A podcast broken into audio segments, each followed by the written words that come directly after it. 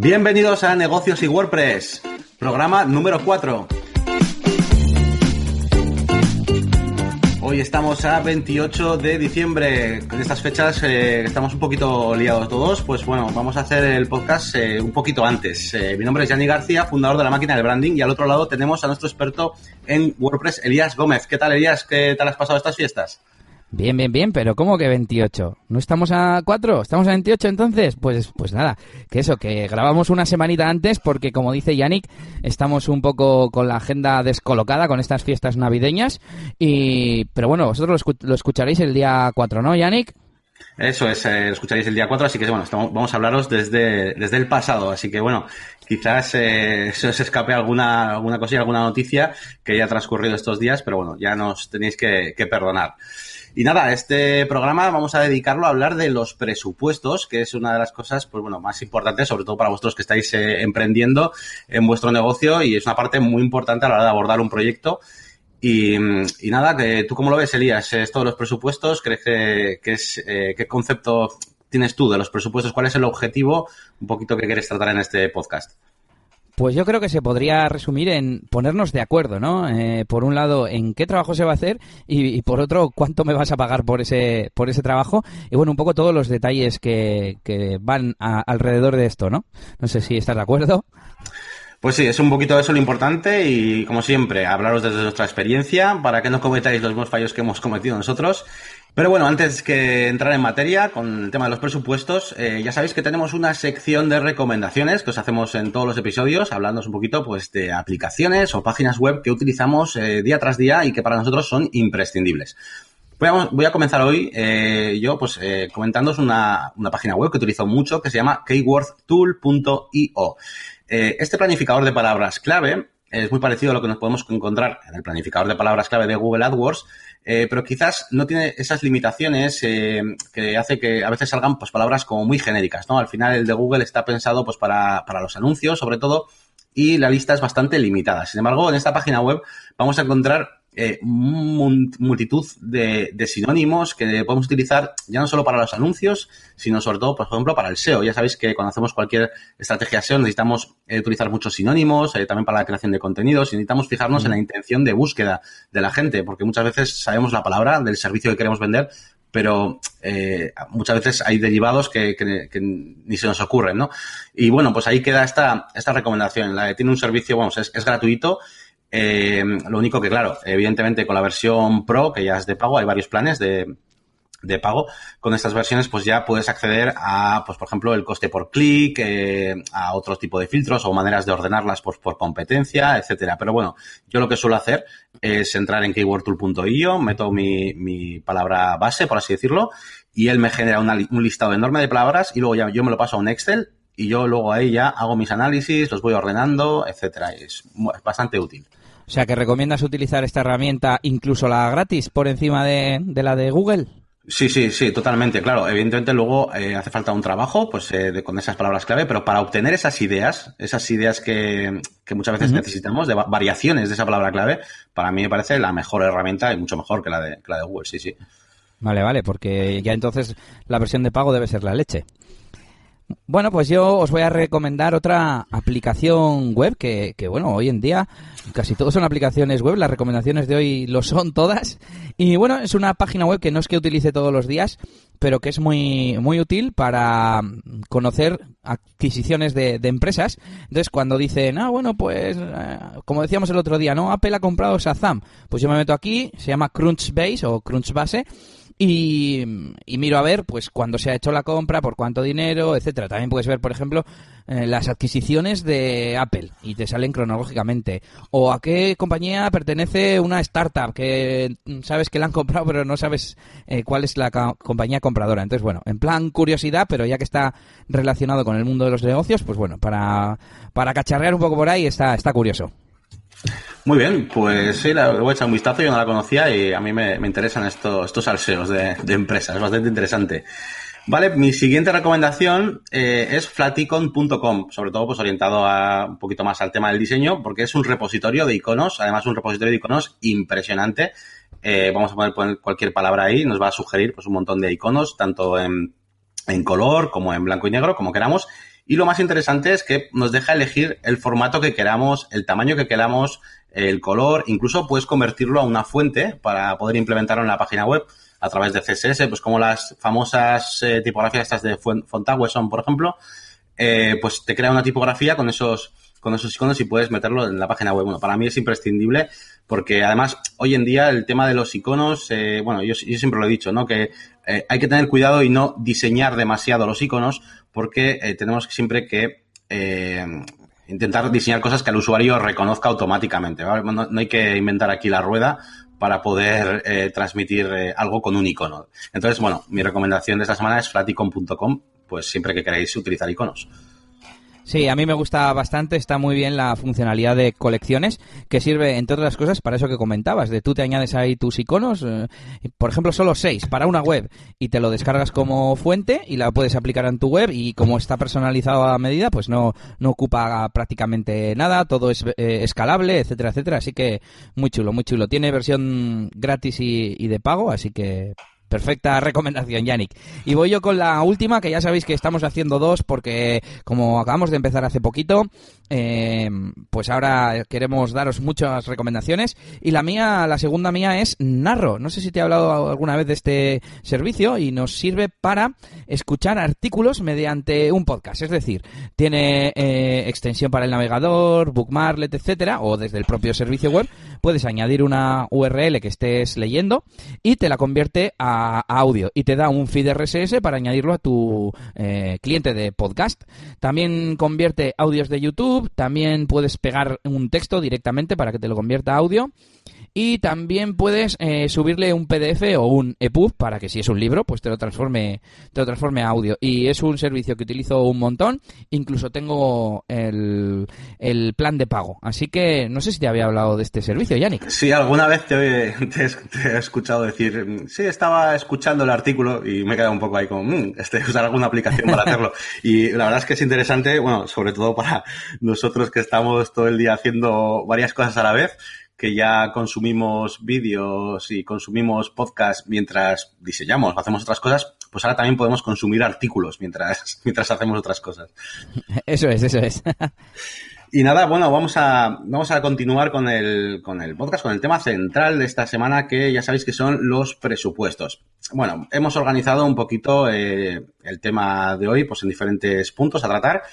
Y el primero de ellos eh, es para explicar un poquito eh, qué, es, qué es para nosotros los presupuestos y sobre todo cuál es el objetivo de los presupuestos o qué queremos conseguir con la realización del presupuesto. Así que bueno, eh, comenzamos por, por ti, Elías. Un poquito, pues cuéntanos, aunque bueno, ya sabéis todos que Elías y yo hemos trabajado juntos durante mucho tiempo, así que seguramente los dos tendremos muchas cosas en común. Pero bueno, vamos a ir viendo cada uno cómo lo hacemos hoy en día. Y, y tú, ¿cuál es, ¿cuál es el objetivo? Cuando tú creas un presupuesto, ¿qué, qué es lo que quieres conseguir con ello y qué, qué, qué, es lo que quieres conseguir que entienda el cliente? Mira, te voy a responder esa pregunta con la primera nota que yo tenía aquí y es que, que las primeras webs que, que, hicimos no teníamos ni siquiera un documento oficial. Le dimos al cliente el precio ahí de mala manera, había mucho descontrol y cuando ya nos pusimos eh, serios hicimos un presupuesto pero que era súper, súper sencillo. Entonces, el primer objetivo, así que cualquiera puede pensar, es dar precio y, y de hecho muchas veces cuando le decimos a alguien, oye, dame presupuesto sobre esto, nos estamos refiriendo prácticamente solo al precio o el cliente se refiere al precio, pero poco a poco... Eh, en base a las experiencias que vas teniendo, pues vas utilizando ese, ese presupuesto, como decíamos, para ponerse de acuerdo en todo lo que conlleva ese trabajo, ¿no? Tanto a nivel de descripción del propio trabajo como condiciones de pago, de entrega, etcétera. Entonces, no sé si te, si te he respondido la pregunta. Sí, es un poquito, sí, al, final es tratar eso, las dos cosas, las dos partes importantes del presupuesto, pues una es el, propio contenido en sí, ¿no? Y, y la otra es el, el precio y pues poder transmitirlo al cliente. Sí que es verdad que, muchas veces nos preguntaban por presupuesto y, querían saber el precio, pero claro, nosotros cuando lo haces el presupuesto te das cuenta de que hay una fase de, pues, donde tienes que explicar un montón de cosas. Y al final, por ejemplo, para mí el objetivo principal del, presupuesto es eh, que las dos partes queden de acuerdo en una serie de, cosas o de conceptos que se van a trabajar en el proyecto y al final eh, que quede plasmado en algún sitio esa, esa aceptación, ¿no? Eh, que las dos, las dos partes están de acuerdo. De hecho, eh, desde un punto de vista pues funcional, casi casi me valdría hasta un correo electrónico donde yo le, les pongo todo lo que todo lo que se va a hacer y espero la respuesta del cliente dándome el ok, ¿no? Y eso sería mi prueba de que todo esto tiene una validez. Pero claro, ya iremos viendo que, que hay otras formas más formales de hacer esto, porque si no podemos tener algún, algún problemita. Sí, sí. Y nada, bueno, pues el siguiente de los puntos sería un poquito pues explicaros a todos pues cómo estructuramos nuestros presupuestos, ¿no? Cómo, cómo, lo, cómo lo enfocamos, más que nada, sobre todo pues en tema de páginas web. Eh, yo también os hablaré un poquito pues el tema de, de, presupuestos más orientados al diseño. Entonces, bueno, tú Elías, eh, ¿cómo, ¿cómo pones el presu? A ver, ¿cómo, cómo lo estructuras? Pues eh, lo primero, antes de hacer el propio presupuesto, no sé si, si te refieres a eso, pero serían las, las fases previas, ¿no? Esas reuniones que se tienen con el cliente, incluso lo que decíamos, que muchas veces el cliente tan solo necesita o, o en ese momento requiere un precio orientativo, no sé, alguien que está empezando una empresa y todavía no sabe cómo va a ser su página web, pero quiere saber eh, más o menos cuánto le puede costar, si son 500 euros, si son 2.000 o si son 5.000, ¿no? Hay veces que, este sería el consejo, que el, vuestro cliente simplemente quiere situarse un poco en esa horquilla, horquilla de precios. Y no sé, te lo dejo ahí, Yanni, como primera fase, ¿no? sí, realmente, sí, sí, además has hecho muy bien, porque, a ver, yo realmente sí que el punto lo tenía como estructura ya directamente, ¿no? Pues eh, primero, ¿qué hacemos? Bueno, pues primero hago un resumen, luego voy hablando de cada parte, pero eh, quizás antes que todo eso, evidentemente hay que explicar que eh, antes de hacer el presupuesto tiene que haber unas conversaciones con el cliente. Os damos ese consejo de que primero eh, le hagáis, eh, pues eso, una especie de, horquilla de precios orientativos para saber por dónde se quiere mover. Una vez que el cliente ya ves cómo está respondiendo y te dice, uff, no, yo quería un, algo mucho más económico. O igual te dice, pues sí, bien, vale, bien, perfecto. Entonces, bueno, pues ¿qué te parece si nos reunimos? Y entonces ya haces una reunión donde explicamos todo y vemos qué es lo que quiere realmente y luego ya todo eso se traspasa al presupuesto. Sí, es la típica toma de requisitos que, que le llaman y, para esto desde el principio, estamos revisando antes, Yannick, teníamos un, un, documento con las preguntas que hacer y demás, que desde el principio era bastante parecido, pero, pero que fuimos optimizando con, con el tiempo pues para preguntarle pues qué contenidos tenía o preguntas como si quiere fotografías de stock o ya más concreto como lo que tú has dicho del, del sistema de reservas. Sí, sí, además, bueno, en mi caso eh, ha cambiado mucho, eh, ya no solo requisitos pues, más técnicos, de que no se nos olvide nada, sino también ha cambiado un poco el enfoque, ¿no? Yo ahora, por ejemplo, mis presupuestos, o sea, cuando estoy con el cliente, eh, le pregunto mucho más acerca de, de, bueno, pues de su marca, de cómo, de qué objetivos tiene, qué objetivos quiere cumplir, y luego ya nosotros ya le vamos ayudando pues un poquito a estructurar eso en, en una página web sigo haciendo las mismas preguntas técnicas, pero antes le hago preguntas más generales acerca de, de, su negocio. No sé si tú también, pues yo creo que sí, ¿no? Tú también haces esto. Sí, eh, recuerdo la, los últimos años que trabajamos juntos que ya teníamos una, un documento que era más una presentación con cuatro puntos. No, no queríamos re, recabar datos concretos de número de secciones o número de fotos o cosas así, sino más, como tú comentas, objetivos de la página web, si ya tenían una imagen de marca o no para ofrecerle una y cosas pues que, que enganchan más en una estrategia global y a largo plazo de, de marketing online. Así que sí, sí. Eso es.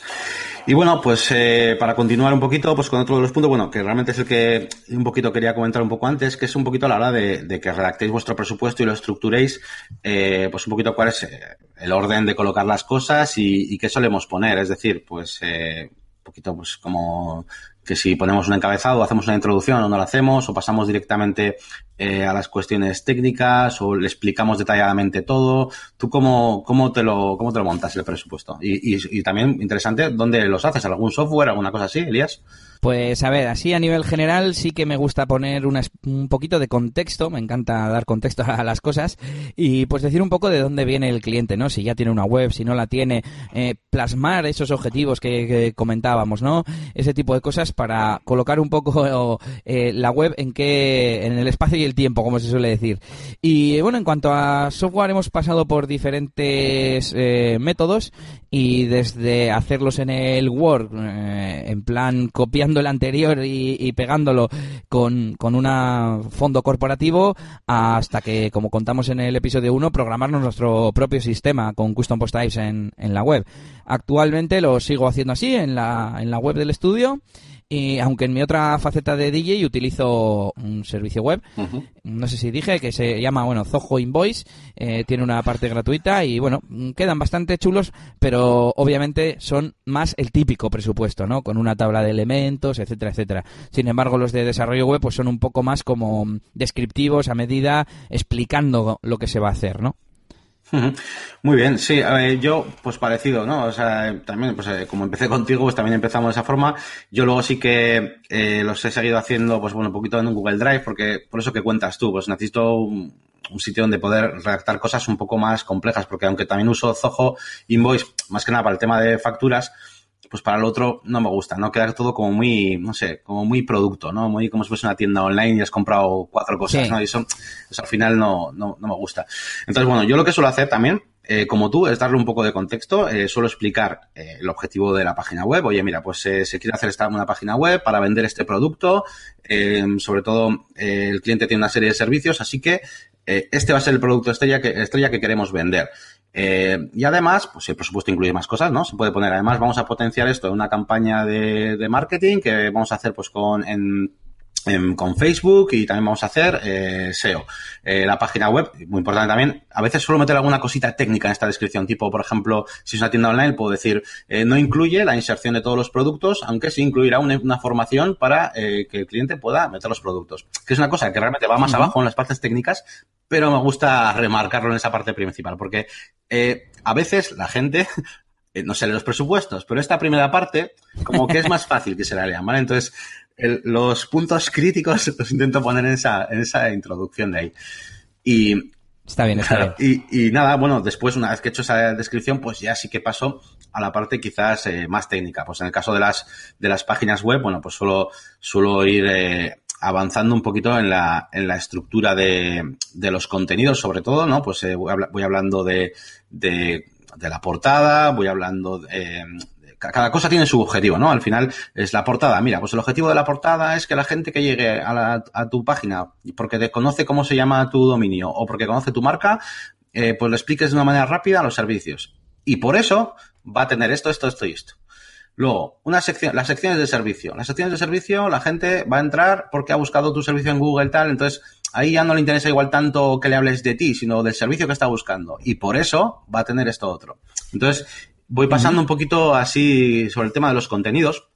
Eh, por ejemplo, el tema del diseño también yo lo he cambiado un poco. Antes hacía bastante hincapié en el diseño, pero los clientes al final se fijaban en partes del diseño que no, que no sé, que no, que no, no, entendían muy bien eh, los conceptos de cuando yo les decía, pues el diseño de la página va a ser personalizado, tal, o, no, no, entienden ese tipo de cosas. Entonces, al final, eh, ese tipo de cosas yo ya las hago en, presencialmente con ellos, ya les explico que su web va a ser personalizada y tal, y que al final el diseño es una consecuencia de, cómo organicemos los contenidos. Entonces, yo ya, hoy en día ya no le doy tanta importancia al diseño, y eso que yo soy de los diseñadores, pero es que al final eh, me ha parecido como más interesante. Y nada, y por acabar, eh, voy poniendo un poquito todo, luego pongo un resumen pues de eh, pues, pues de, todos los servicios, una especie de tabla con los, con los precios para que lo vean rápido eh, abajo y tal. Y, nada, ya pasaríamos luego a la, a la, siguiente parte, que son las condiciones y tal, que ya vamos a hablar luego. Pues a ver, yo me he apuntado aquí que un, por un lado estaría como el contenido, pero ya no me refiero a páginas web, sino en general un flyer, un lo que sea, ¿no?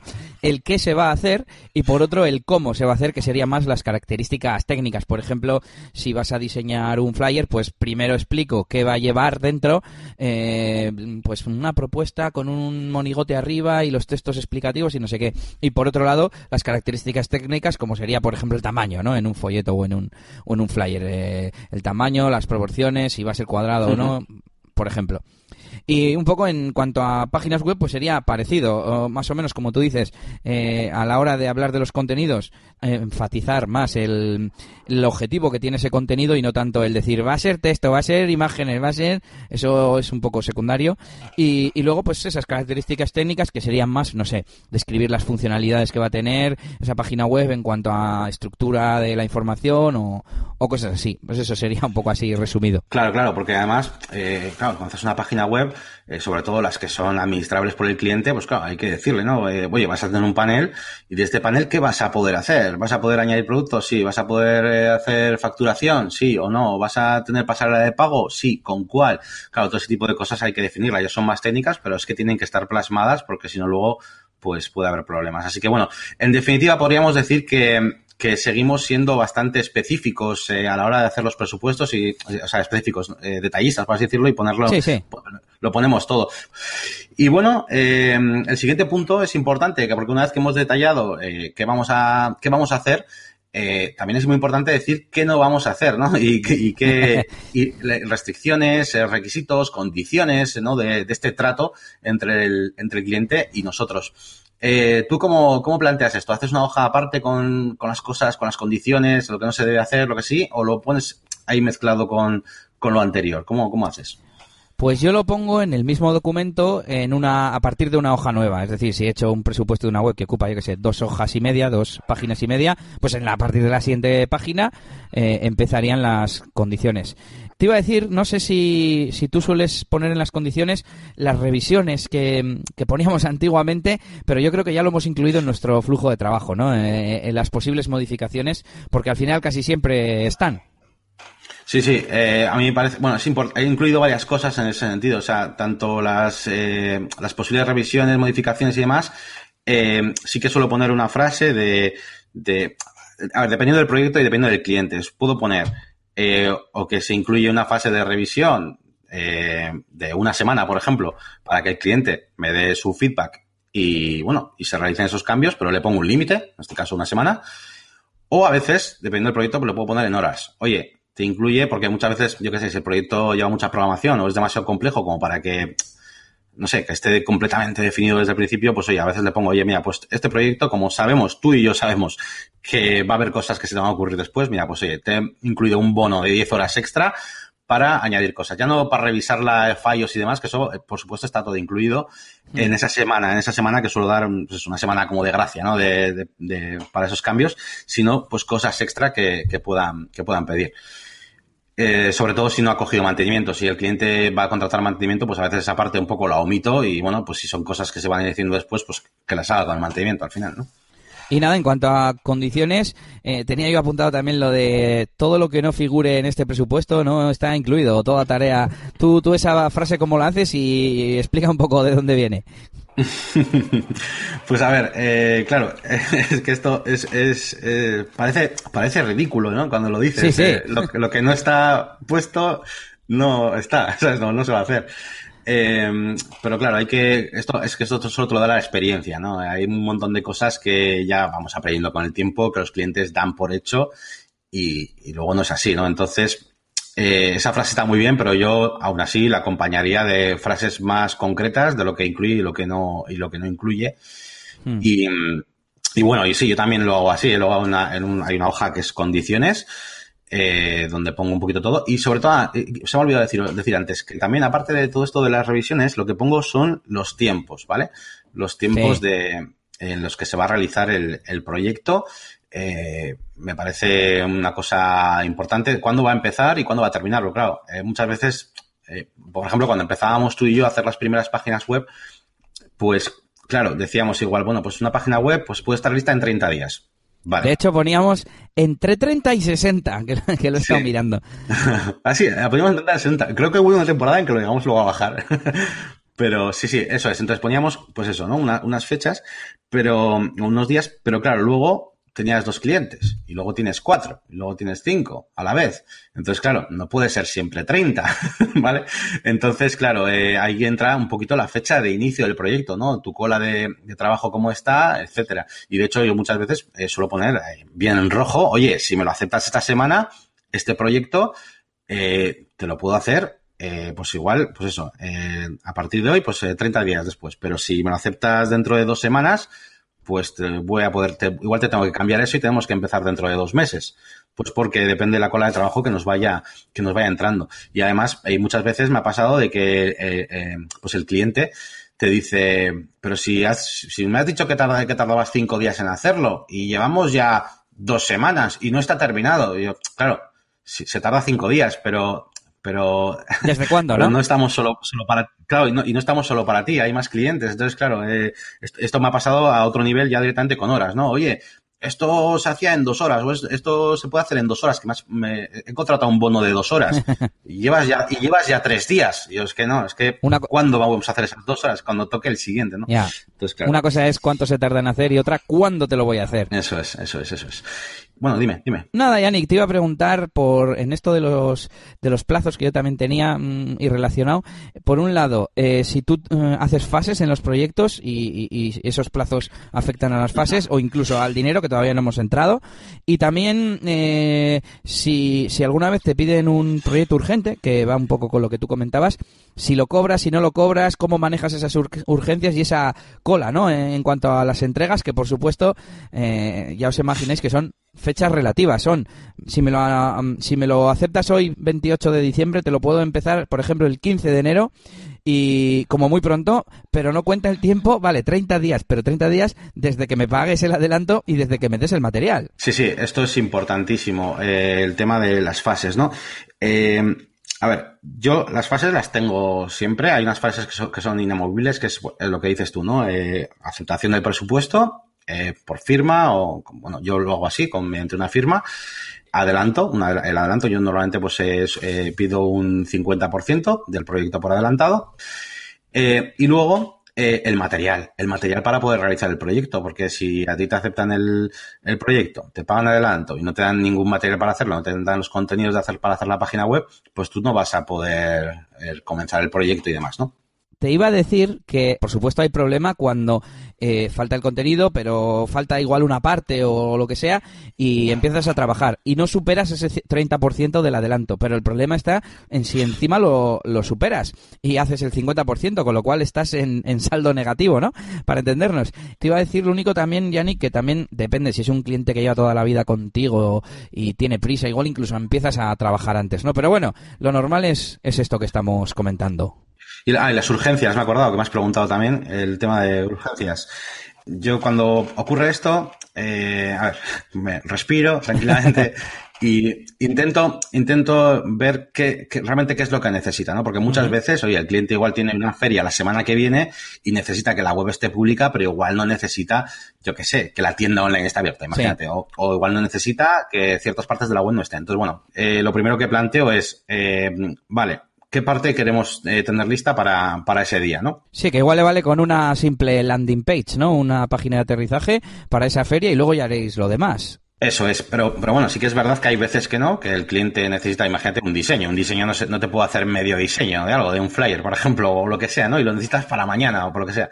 Entonces, eso sí que lo solemos arreglar con, básicamente, con, con dinero. Al final, para meter horas extra y hacerlo en un tiempo donde no tocaría, pues cuesta más. Sí, sí, bueno, es, es normal, es normal. Bueno, pues nada, relacionado con esto de pagar, eh, ponemos en las condiciones eh, eh, las cantidades eh, de adelanto y de, de lo que se entrega a- al final del proyecto. También ponemos los métodos de pago, que a mí me hace mucha gracia cuando me preguntan, bueno, que, que me parece bien, ¿cómo hacemos? ¿Cómo te pago? Y es en plan, joder, que lo tienes todo en el presupuesto. a ti te pasa eso también, ¿no? Sí, sí, sí, sí, no. Eso pasa mucho. Pues aparte de las condiciones, no sé si a ti te falta alguna más, Yannick. Bueno, pues mira, te voy a decir eh, cómo es mi hoja de condiciones, ¿no? Que se llama acuerdo y condiciones. Bueno, lo primero que tengo es una especie de tabla donde pongo ahí el nombre de la empresa, fecha, responsable, el CIF o y la firma o sello, ¿no? Eh, pues, bueno, pues de, la, de la empresa. Y luego mis condiciones, que son seis, son poquitas, pero bueno, son estas, que son, la primero, la aceptación del presupuesto se realiza mediante la firma y entrega del mismo, ¿de acuerdo? A la siguiente dirección de correo electrónico, ¿vale? Es la dirección de correo electrónico donde me lo tienen que entregar. Después, eh, la forma del pago del servicio, como os comentaba yo antes, pues es un adelanto del 50% al inicio del proyecto y un pago del 50% tras la realización del, del trabajo. Esto, claro, en servicios no recurrentes, es decir, pues una cosa que empiezas y acaba, ¿no? Una página web, un flyer, un diseño. Cuando, cuando los servicios son recurrentes, pues bueno, al final se hace una especie de, bueno, ya sabéis, lo del el documento este SEPA que para, para domiciliar ese- esos pagos y bueno, pues la mensualidad el último día del mes, lo que sea, pues se, se va pasando a la cuenta. Pongo mis datos de transferencia de mi banco y si, una notita que pongo, no sé qué te parece esto a ti. A ver, la nota a es, ver, a ver. la factura se realizará y enviará tras la realización de cada pago. está bien, está bien eso. Ya, ya hemos comentado alguna vez esto. Un día haremos uno de sobre facturación y pagos y cosas. Eso es. Eh, ¿Qué más tengo yo? Pues bueno, tengo una también interesante, pues ya sabéis que hago bastante tema de diseño, entonces eh, yo pongo los servicios con proveedores como la impresión, deberán ser abonados en su totalidad antes de hacer el pedido al proveedor. Al final, bueno, imprentas o otras cosas, pues te van a pedir el dinero desde el principio. O un hosting, imagínate, ¿no? Entonces, bueno, pues esa parte tiene que estar eh, antes de que reciban el, las tarjetas de visita impresas, ¿no? Eh, luego tengo otro punto sobre las comunicaciones. Este te va a gustar, que pone las, las comunicaciones se realizarán vía email a la siguiente dirección de correo electrónico para que consten por escrito y evitar posibles malentendidos. ¿Vale? Y ahí pongo la dirección de correo electrónico. Sí que es verdad, a ver, sí que es verdad que yo, eh, a mí me encanta, me encanta hablar por teléfono con el cliente, pero no me encanta recibir instrucciones por teléfono, ¿vale? Entonces, eh, yo les obligo, digamos, a que cualquier instrucción, cualquier comunicación se realice por email y luego, eh, llegado el caso, pues para explicar alguna cosa, pues a mí no me importa eh, una llamada telefónica, siempre y cuando tenga sentido, ¿no? Eh, a ver, Sí, no, no eres un raro, no eres un raro. Yo creo que hoy en día vivimos ya en un mundo, en un mundo digital y el email tiene muchas ventajas. Tienes ventajas de que se archiva y queda para el futuro, de que es asíncrono. Es decir, que la otra persona no tiene que estar a la vez disponible para esa comunicación, sino que tú lo puedes enviar ahora, tu receptor leerlo dentro de tres horas, por ejemplo, ¿no? Además permite pensar, permite adjuntar archivos, etcétera, etcétera. Y luego lo que tú dices, las ventajas del email o incluso de un Skype, bueno, pues eh, el Skype ya incluso incluimos el lenguaje no verbal, ¿no? Pero con una simple llamada, pues eh, detectamos el tono de la voz, podemos explicarnos, eh, tenemos respuesta inmediata para... Entonces, para algo explicativo, algo así, oye, mira, que no me estoy enterando muy bien de, esta, de este cambio que quieres hacer en la web, eh, mejor hablamos por teléfono. Coges y llamas por teléfono, pero para pedir, no sé, enviar unos, unas instrucciones, como tú decías, de datos concretos y de lo quiero para tal día y no sé qué, todo eso es que lo mejor esté por escrito.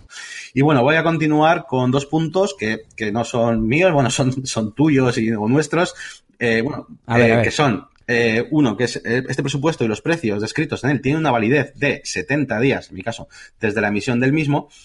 Y, y, esto es una cosa para mí muy importante. Yo que sé, os puede ocurrir que tú haces un presupuesto con unas tarifas de mantenimiento, lo que sea, y el tío, por lo que sea, el cliente, pues igual no te, no te coge el mantenimiento, te coge solo la página web. Y dentro de dos años, cuando tú ya tienes un servicio de mantenimiento totalmente distinto, otros precios, pues dice, no, no, quiero ese servicio que te había contratado en su día, o yo qué sé, ¿no? Pues no, no vale, ¿no? Los precios y todo eso que está escrito tienen una validez limitada. Sí, este es uno de los puntos que yo me había apuntado y por supuesto no me parece mal que esté, pero desde mi punto de vista personal no lo veo necesario. O sea, si a mí me llama un tío que nos ha pasado, ¿no? Un, posible cliente para aceptar un presupuesto que le mandé seis meses después, yo creo que estoy en todo mi derecho de decirle, no, es que el precio que te di ya, ya no vale y no pasa nada, ¿no? Pasan muchas cosas con esto de, las presus y las frases, las condiciones y es que eh, muchas cosas eh, realmente no habría que ponerlas, eh, o sea, se da por hecho, pero claro, lo que intento yo por lo menos es evitarme una posible no discusión o explicación. Entonces, bueno, si está ahí puesto y se lo lees, porque yo, bueno, yo suelo leerles el, el presu, que es una cosa que no, no hago desde hace tanto, eh, y es eh, les leo el presupuesto entero, les leo las condiciones cuando, cuando lo hago en persona con ellos y muchas veces antes de hacerles el presu les explico todas las condiciones al cliente eh, y entonces te explico esta, esta parte, ¿no?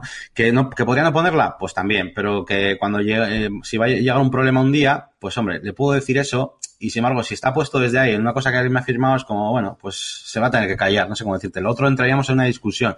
Y, y puede, puede entenderlo, puede no entenderlo, y aquí da igual que lo entiendas o que no, está puesto así, pues así va, ¿no? Entonces, bueno, Sí, digamos que es para casos excepcionales, pero bueno, no está mal, no está mal. Además, estoy pensando que yo en, en los presupuestos de DJ y de bodas sí que lo pongo. Y, creo que lo pongo también un poco como, para entendernos, medida de presión, ¿no? De como que es una oferta que se acaba. Eh, creo que les pongo dos meses, me parece, y así, pues en teoría se tienen que decidir antes de esos dos meses. Me parece bien, me parece bien. Sí, sí. Y ya la última de las cosas que tengo, que está también la conoces porque también la creo que la creaste tú en su momento, es si por causas ajenas, en mi caso a la máquina de branding, eh, falta de material por parte del cliente para dar comienzo, email sin respuestas, etcétera, el proyecto queda pausado durante más de 20 días, queda totalmente invalidado el tiempo de producción previsto, quedando este sujeto a la carga de trabajo del momento en que el cliente eh, decida retomar el proyecto. Esto también es una cosa obvia que no haría falta poner, pero claro, eh, si de repente me dejas de hablar, eh, no respondes a mis emails, no me dices nada, eh, no vale que de repente, oye, tú me habías dicho que esto se terminaba el 20 de agosto. Ya, pero no, porque han pasado aquí 15 días que no hemos podido avanzar, ¿entiendes? Entonces, bueno, eso también lo suelo poner. Sí, es un poco lo que hemos comentado antes. Aquí termina mi hoja de condiciones. ¿eh? Entonces, quería hacer un pequeño matiz, que ahí sí que hay una pequeña diferencia con, lo que creo que haces tú, y es que todas las restricciones eh, un poquito más eh, técnicas de las fases, eh, este material lo entrega el cliente, esto no sé qué, tal, este, este, formato tiene que ser así o así. eso lo pongo en las, en las partes de, digamos, de la descripción de los, de los contenidos. Cuando yo le estoy hablando de, yo qué sé, de, de, la tienda online, pues ahí le pongo que yo no le voy a meter los productos. Cuando le estoy hablando de que voy a diseñarle un, un flyer, pues ahí en el diseño pongo que voy a realizar un diseño siguiendo sus indicaciones, con los colores corporativos y que dispondrá de una revisión, tal. Eso lo pongo en los conceptos de arriba. No lo pongo aquí en estas condiciones más generales. Más que nada, sobre todo, yo creo que para ahorrarme hacer diferentes hojas de condiciones, y, también porque creo que es más fácil que lo de abajo lo vean como una letra pequeña a veces. Mm, te voy a contar, me voy a ir a una parte que me había apuntado de cómo generar los presupuestos, ¿no? Yo creo que sí es importante tener de alguna forma eh, ciertas eh, plantillas o algo así que, nunca falte el nombre del cliente o cosas así y tener una especie de bloques reutilizables. En, en el gestor que hicimos en Estudio NS eh, teníamos, por supuesto, una cabecera con nuestros datos, etcétera, y lo primero que seleccionábamos era el cliente, que teníamos un custom post type de los clientes con el logotipo, con el nombre, con la página web, etcétera. Eh, por supuesto, la fecha del día en que lo creas salía automáticamente. Y también luego lo que hacías era describir el, producto, ¿no? O el servicio, como, como hemos dicho antes. Y luego para las condiciones creamos varios bloques también en Custom Post Type eh, y dependiendo del, del, tipo de presupuesto que estamos haciendo, pues los añadimos, ¿no? Hay unas eh, condiciones generales, condiciones de producción física que le llamábamos, que era pues imprenta o todo este tema de, de mm, petición de trabajos a terceros, vamos, eh, una imprenta o producir unos CDs en una fábrica o lo que sea, que hemos hecho cosas de estas. Y, bueno, de esa forma, pues eh, añades muy rápido las condiciones que realmente aplican. Servicios mensuales, también tengo otro. y voy a comentar la del contenido que has dicho, porque a nosotros nos ha pasado desde que nos den el contenido manuscrito, el contenido escaneado, aunque previamente estuviera impreso, bueno, de todo nos ha pasado y teníamos una condición del estilo a el contenido no será aceptado si está en forma manuscrita o en forma no digital, es decir, si me lo das si me lo das en un JPG, pero es escaneado no me vale, si me lo das eh, manuscrito en un papel tampoco me vale. También pusimos algo parecido de, de que si hay que mm, transcribirlo o si son fotos que hay que convertir, porque claro, a nosotros nos han dado fotos incrustadas en PDFs, incrustadas en Word, incrustadas en mil sitios, pues eso también es horas extra de trabajo y se cobraban. O incluso buscarlo, no sé si te acuerdas, que nos ha pasado mucho también. Sí, sí, es verdad, es verdad. Eso es, yo sin ir más, lejos, por poner un ejemplo de esto, tengo un cliente que pues tiene un catálogo online de vestidos y me manda directamente eh, pues enlaces a páginas web de los proveedores o enlaces, enlaces, contraseñas y usuarios FTP y cosas por el estilo.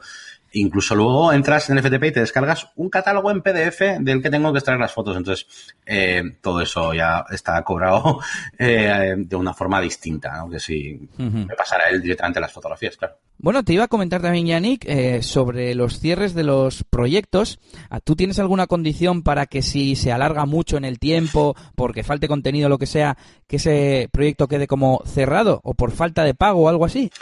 Eh, a ver, no, no, es una condición, sino más bien pues que lo llevamos a cabo. Es decir, eh, aquí todo el, problema está en el porcentaje del dinero que te hayan pagado del proyecto que has realizado. Claro, si el cliente, eh, en mi caso, es un 50%, ¿no? me ha pagado, pero yo he estado trabajando pues un 30% de la página web, pues digamos que estoy en positivo por así decirlo. Y bueno, pues eh, intentaría realizar ciertos intentos, pues bueno, pues a un, no sé cómo decirte, a un nivel tranquilo, por así decirlo. Pero claro, si el proyecto le faltan meter dos fotografías, yo le llamo al cliente, le digo, oye, que llevamos con esto ya mucho tiempo, faltan dos fotos, tienes la página web hecha al 99%, y, pero me has pagado el 50%. Entonces, eh, vamos a cerrar este proyecto aquí y yo te prometo que cuando, oye, cuando tú me pases las fotografías, yo te las pongo, no hay ningún tipo de problema. Esa es la, esa, esa es la fase que yo tenía hasta hace un par de meses, ¿vale? Yo lo hacía así. Y creo que para mí sigue siendo más o menos lo, lo correcto. Pero ha habido ciertos clientes que ni aún así hemos conseguido hacerlo y al final en ciertos presupuestos de, sobre todo en la empresa de marketing donde trabajo, hemos colocado una línea que pone que el segundo pago, el 50%, ya no se hace eh, al finalizar el proyecto. Se hace 40 días después de haber eh, pagado el adelanto. Sería algo así como si yo he terminado mi trabajo o no puedo hacer más porque tú no me has dado el material, para mí el proyecto está acabado.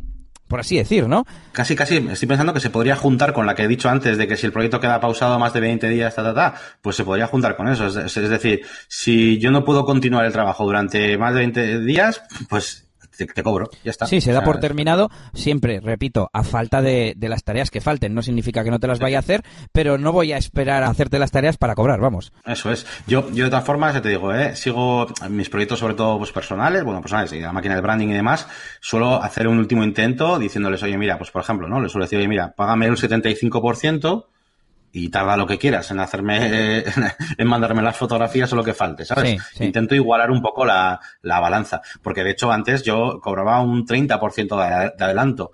Pero esto del material pasaba tantas veces que digo, oye, mira, pues, eh, oye, el 50 por lo menos y vamos ganando. Sí, es otra cosa que tenía Eh, apuntado. pues bueno. si, si los pagos que se ponían en el presupuesto tú los tenías en base a fases y tal. Pero bueno, eh, ahí, oyendo, por ejemplo, así lo, hace, así lo hacemos o algunos otros podcasts, eh, mucha gente trabaja en base a fases en cuanto a desarrollo web y nosotros llegamos a la conclusión de que si le enseñabas el diseño de antemano, etcétera, etcétera, se fijaban en cosas que, que luego en, con la web acabada eras capaz de, de rebatirle, eh, pero sin embargo, si le enseñas el diseño, no. Entonces, yo eso ya no, no lo pongo y no sé tú cómo trabajas a este respecto.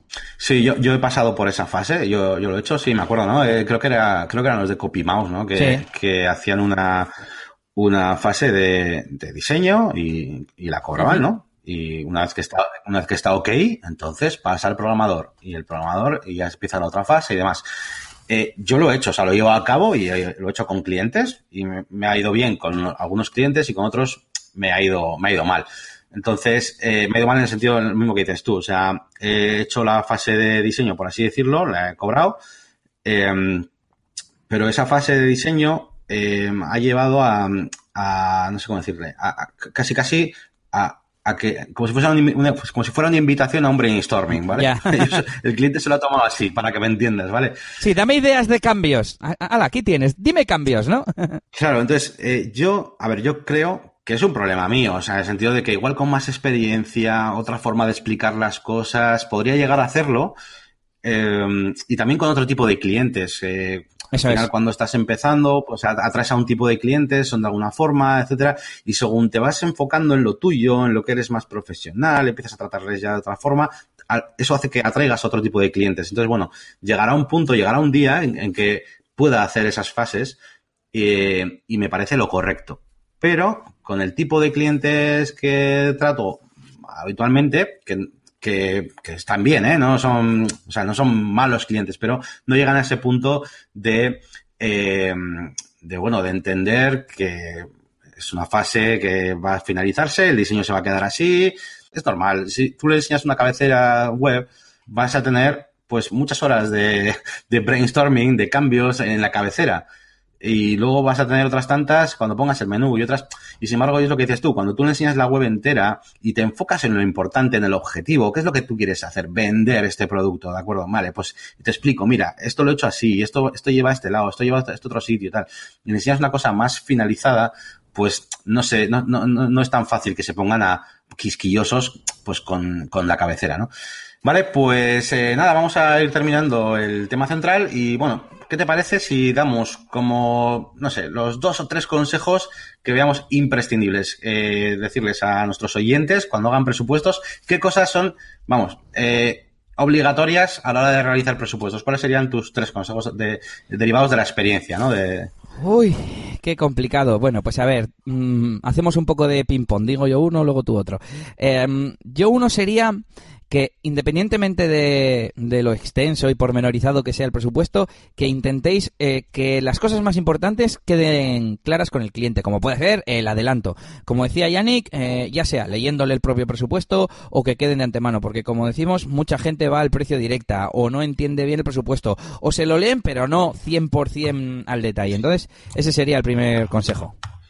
Pues vale, sí, la verdad me parece importantísimo que, habléis con el cliente y se lo expliquéis, porque si no, eh, si no muchas veces eh, no, es que no hay, muchas veces, de hecho muchos clientes os van a decir, si eso lo hemos hablado ya, ¿no? Entonces, fijaros que ellos van a fijar en lo que habéis hablado, así que si coincide lo que habéis hablado con lo que está en el presu, pues mejor. Vale, pues eh, mi primer consejo sería acerca del tema del adelanto, ya lo hemos dicho antes, me parece obligatorio que pidáis un adelanto del, del proyecto antes de comenzarlo y ligado a esto, eh, que no lo, que no entreguéis el proyecto hasta que os hayan pagado el 100% del, del trabajo, ¿no? Entonces, eso para mm. mí es obligatorio. No creo que haya que explicar mucho más, porque ya hemos comentado antes todo esto, pero bueno, luego los porcentajes podéis ver como, como queráis. Yo, ya os digo, yo desde la experiencia llevo ya unos cuantos años haciendo y manejando un poquito los porcentajes y al final he terminado con 50-50. Pero vosotros, como veáis.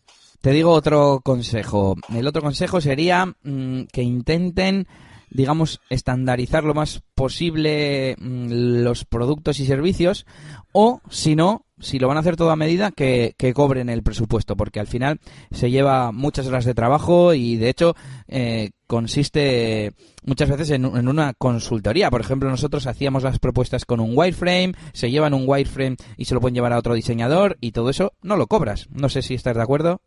Sí, esa parte es, es, muy importante eh, eh, y, vais a acabar haciéndola queráis o no. Es decir, cuando vosotros eh, vais a encontrar algún cliente y vais a querer hacer un proyecto con él, eh, habrá clientes que necesiten una, una, consultoría, que necesiten esquemas iniciales, que necesiten un montón de cosas antes de comenzar el proyecto, incluso antes de hacer el presupuesto.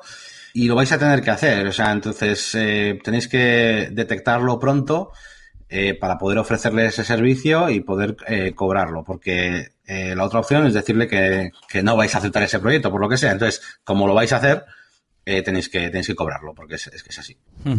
Y bueno, vamos con mi segundo consejo. Mm, yo diría que otra de las cosas que, hemos, de las que hemos dicho también, pues eh, muy importantes es que comencéis el proyecto cuando tengáis el material. Pero voy a explicar un poquito un matiz diferente a lo que hemos dicho antes.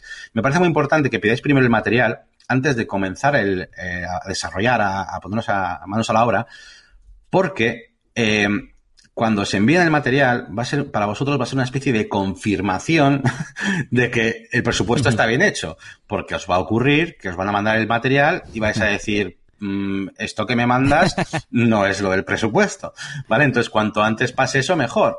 Muchas veces, eh, esto también me ha ocurrido a mí, eh, pues tú pides el material de las secciones de la página web y te mandan, pues yo qué sé, un documento genérico o unos folletos que tienen de la empresa. Sí. Y es como, pero si hemos dicho que las, las secciones van a ser estas. Ah, ya, bueno, pero imagínate que te dice, ¿no? Eh, ya bueno, pero de ahí puedes ir extrayéndolo y tal. Ah, que quieres que te redacte tal, esto no estaba tal. Bueno, entonces ese tipo de cosas es mejor que ocurran al principio que luego al final. Recordemos mm. que habéis cobrado un 50% y que quizás estáis a un 70% hecho. Entonces ahí no conviene eh, perder al cliente, ¿vale? Entonces... O a un 99. sí, sí, sí, eso es. Entonces, bueno, eh, por resumirlo, eso, intentad tener todo el material, el 100% del material, antes de comenzar nada del proyecto.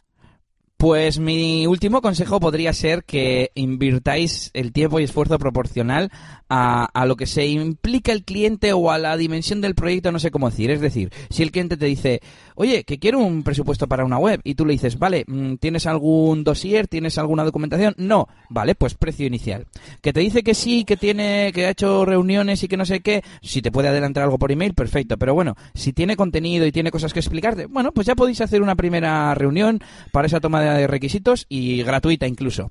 Y luego, a partir de ahí, si sigue haciendo falta más reuniones, más aconsejo, consejos, más consultoría, ya es cuando tú te implicas, pero ya yo ya diría que, que cobrando, que es una de las cosas que quería comentarte. No sé si tú cobras las consultorías de presupuesto. Es que hay muchas que no, no. La realización del presupuesto es una propia consultoría. Entonces, bueno, un poco sería ese mi consejo. Sí, sí, me ha parecido súper, súper importante y este consejo, eh, yo le digo, hay dos opciones. O me dices eh, qué es lo que quieres y te lo presupuesto, o si quieres, me hablas de ti, yo cojo y te hago una consultoría y te explico cuál sería la mejor opción para tu proyecto, para tu web y demás. Además, yo ya sabes que lo veo todo siempre desde un punto de vista súper eh, del branding y de la marca y tal. Entonces, eh, para mí es súper importante analizar al cliente, qué objetivos tiene, cómo su, eh, quién va a ser el usuario, ese tipo de cosas. Y claro, el cliente nunca te va a dar esa información y a mí me parece vital para hacer los proyectos. Entonces, esa información se la cobro, se la cobro directamente. Entonces, yo para vendérselo, por así decir, suelo ofrecerles esas dos opciones. Oye, eh, ¿tienes eh, algún eh, estudio pues con tu tipo de, con tu tarjeta o con tu buyer persona o tu tipo de cliente? ¿O tienes un poquito la estructura de tal, o tienes un dossier, me explicas tu empresa y tal? Si lo tienen, pues bueno, pues igual en esa misma reunión pues podemos ir encajando un poquito. Pero si no lo tienen, que es muy habitual, o no tienen, o le faltan cosas, eh, yo les explico, oye, pues si quieres, mira, pues, pues una consultoría pues de este tipo, yo te voy a realizar un informe eh, de cómo debería ser tu web. Y, eso me ayuda mucho a que luego el cliente confíe un poco más en, los motivos por los que has hecho las cosas, ¿no? Y, sin embargo, cuando no haces esa parte de la consultoría, eh, no sé, no, no, no, entienden muy bien los motivos por los que has diseñado las cosas y demás. Entonces, a mí me gusta siempre ofrecerlo y, cobrarlo, claro. Sí, sí, a mí me parece importantísimo. Me parece bien. y nada más, pues nada más. Eh, yo creo que, bueno, estos son los, los consejos que os podemos dar acerca de, los presupuestos. Bueno, podríamos eh, seguir hablando de esto y además que hay muchos temas que se, que se derivan de, esto, pues las fases de los proyectos. Claro, claro. Al final no he hablado tanto de, por ejemplo, pues del tema del diseño, que también tiene tela, ¿eh? porque hablar, eh, vender a alguien diseño es muy difícil y también podríamos hablar un día de, eso, de cómo, cómo hacer que la, gente entienda ciertos conceptos. Y bueno, pues hasta aquí el, tema central de hoy. Eh, bueno, ya sabéis que podéis eh, contactarnos en nuestras páginas web, eh, la máquina del branding.com, que es la mía, pues dedicado un poquito al, al tema del branding, como mis vídeos de YouTube y demás. Eh, y luego tenemos eliasgomez.pro, pues bueno, que Elias, pues tú haces un poquito de todo, pues tienes WordPress, que eres un experto, tienes tus temas de, de, DJs y demás. Y por supuesto, recordaros que nos dejéis vuestro, vuestro feedback con dudas, consejos o ideas para otro episodio. Y no sé si quieres hacer alguna cosita más. No, hoy como ha pasado tan poquito tiempo no tenemos feedback desde el programa anterior y, nada, os animamos a que nos dejéis vuestros comentarios en negocioswp.es o si no, bueno, en iVox. Importante, Yannick, ya estamos en iVox. He conseguido añadir el feed eh, haciendo un puente con, con FeedBurner, como dije. Así que muy bien, ya podéis buscar negocios y WordPress en iVox.com o en la aplicación y ahí nos podéis dejar comentarios y como se suele decir también podéis dejarnos una reseña en iVoox que estamos ahí desde el principio y que nos sigáis en Twitter, qué narices. pues nada más, nos vemos en el siguiente programa. Hasta pronto. Agur agur.